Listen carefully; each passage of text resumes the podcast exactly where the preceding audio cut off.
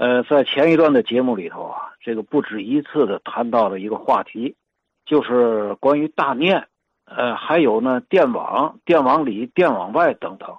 我呢今天想在节目里就这个话题呢做一些补充。这首先呢，呃，想谈谈这个大念的这个位置和走向问题。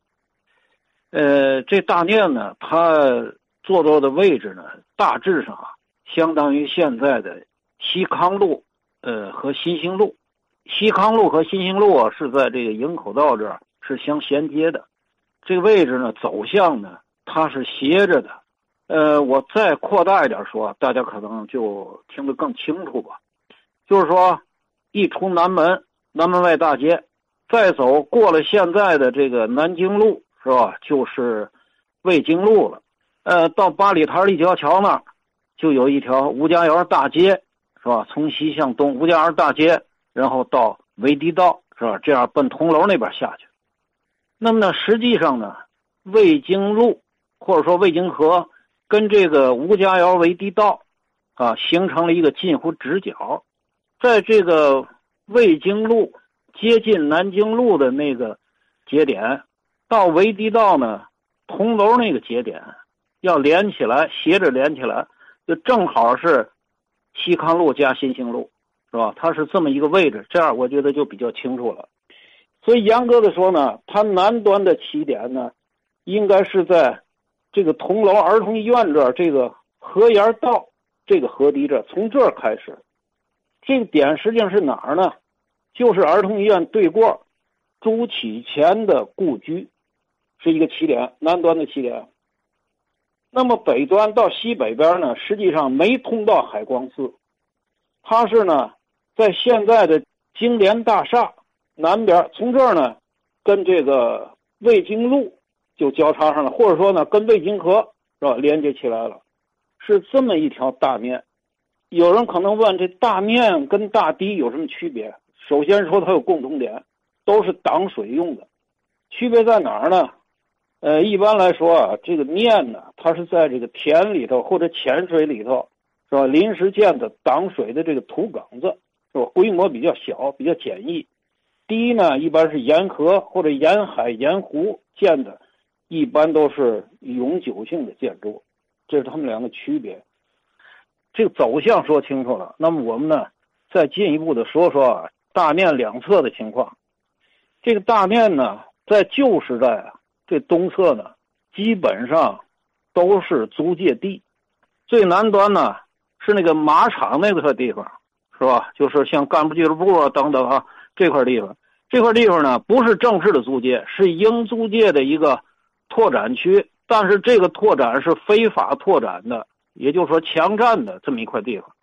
最南端就是，也就是说这个大殿的里边吧，再往北走呢就是正式的英租界。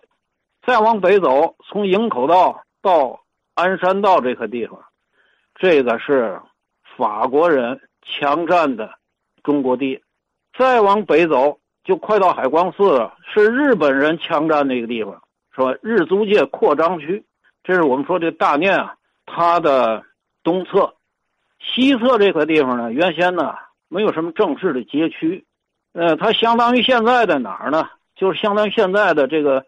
从魏京路是吧，往东一大块地方，就是六里台、七里台、八里台，从北往南数是吧？这么一块地方，像和平村呐，是吧？南福坊啊，呃，等等这个地方，还有这个像这个九十中学啊，是吧？现在的二十一中学是吧？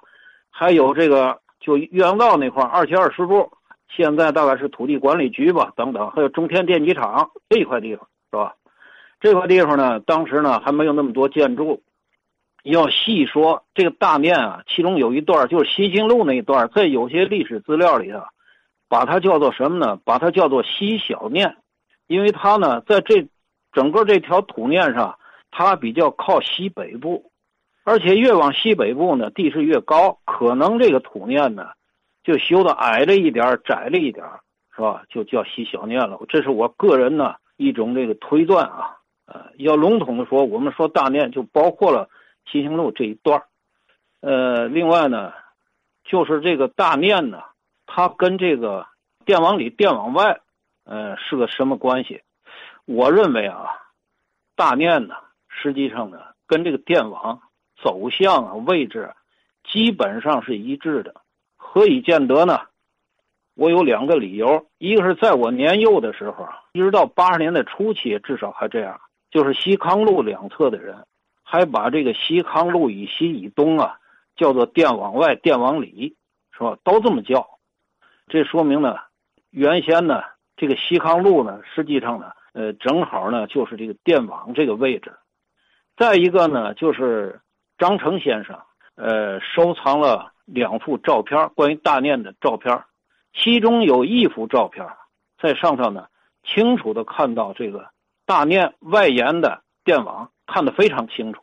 他这个照片呢，是三九年水灾的时候，天津闹水的时候他照的。那张照片是在哪儿照的呢？是在英租界照的。因为这个照片里头啊，在靠右侧，它有一颗电线杆子。这个电线杆子是典型的英租界里的电线杆子的式样，它是四方的水泥电线杆。这个资料非常珍贵，是吧？为我们做这判断呢提供了一个依据。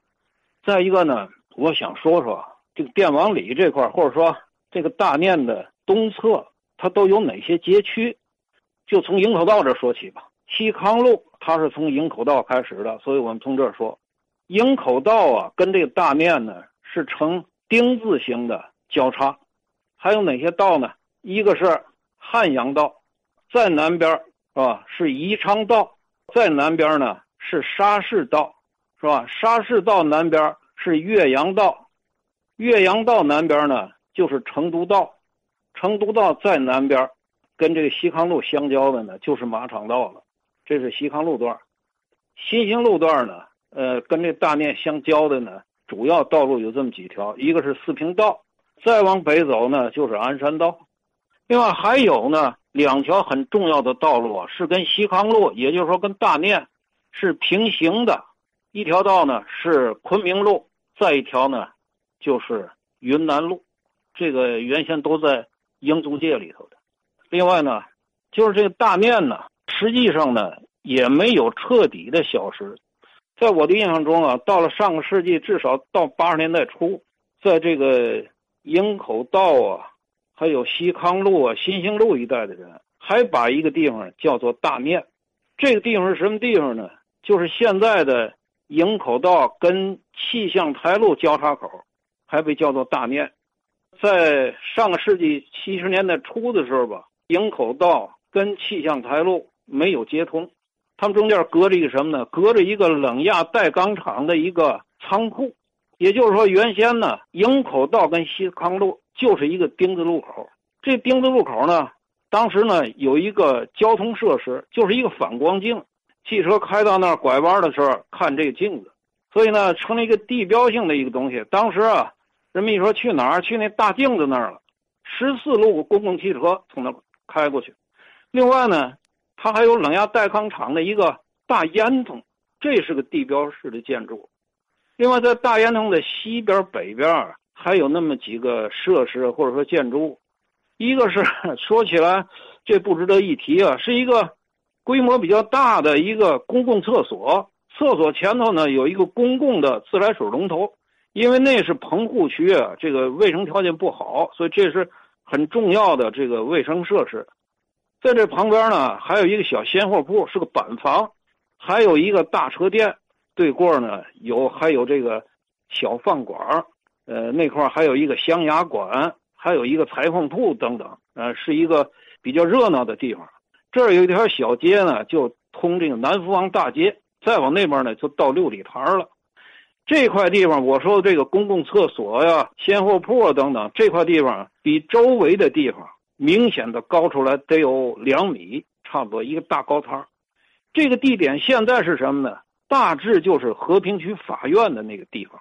当时人们一说去大念，就是去这个地方，是吧？实际上这地方呢是大念的一个遗迹。要仔细的看，现在这一带啊，有的这个居民小区，你一看啊，它比周围呢地势要高。这下雨之后，很明显的能看出来，从来呢不存水，呃，这么一个情况。这个呢，我就拉拉杂杂的说这么多。实际上啊这块地方也有。很多机构，有很多值得说的人和事、市井人物啊、市井故事啊等等。